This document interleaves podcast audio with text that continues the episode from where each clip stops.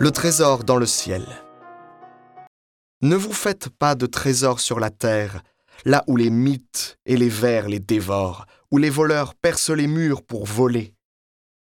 Mais faites-vous des trésors dans le ciel, là où il n'y a pas de mythes ni de vers qui dévorent, pas de voleurs qui percent les murs pour voler.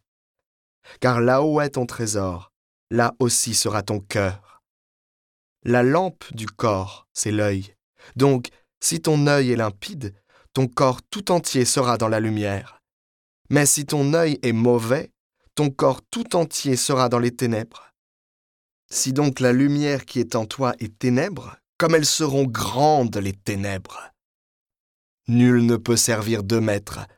Ou bien il haïra l'un et aimera l'autre, ou bien il s'attachera à l'un et méprisera l'autre. Vous ne pouvez pas servir à la fois Dieu et l'argent.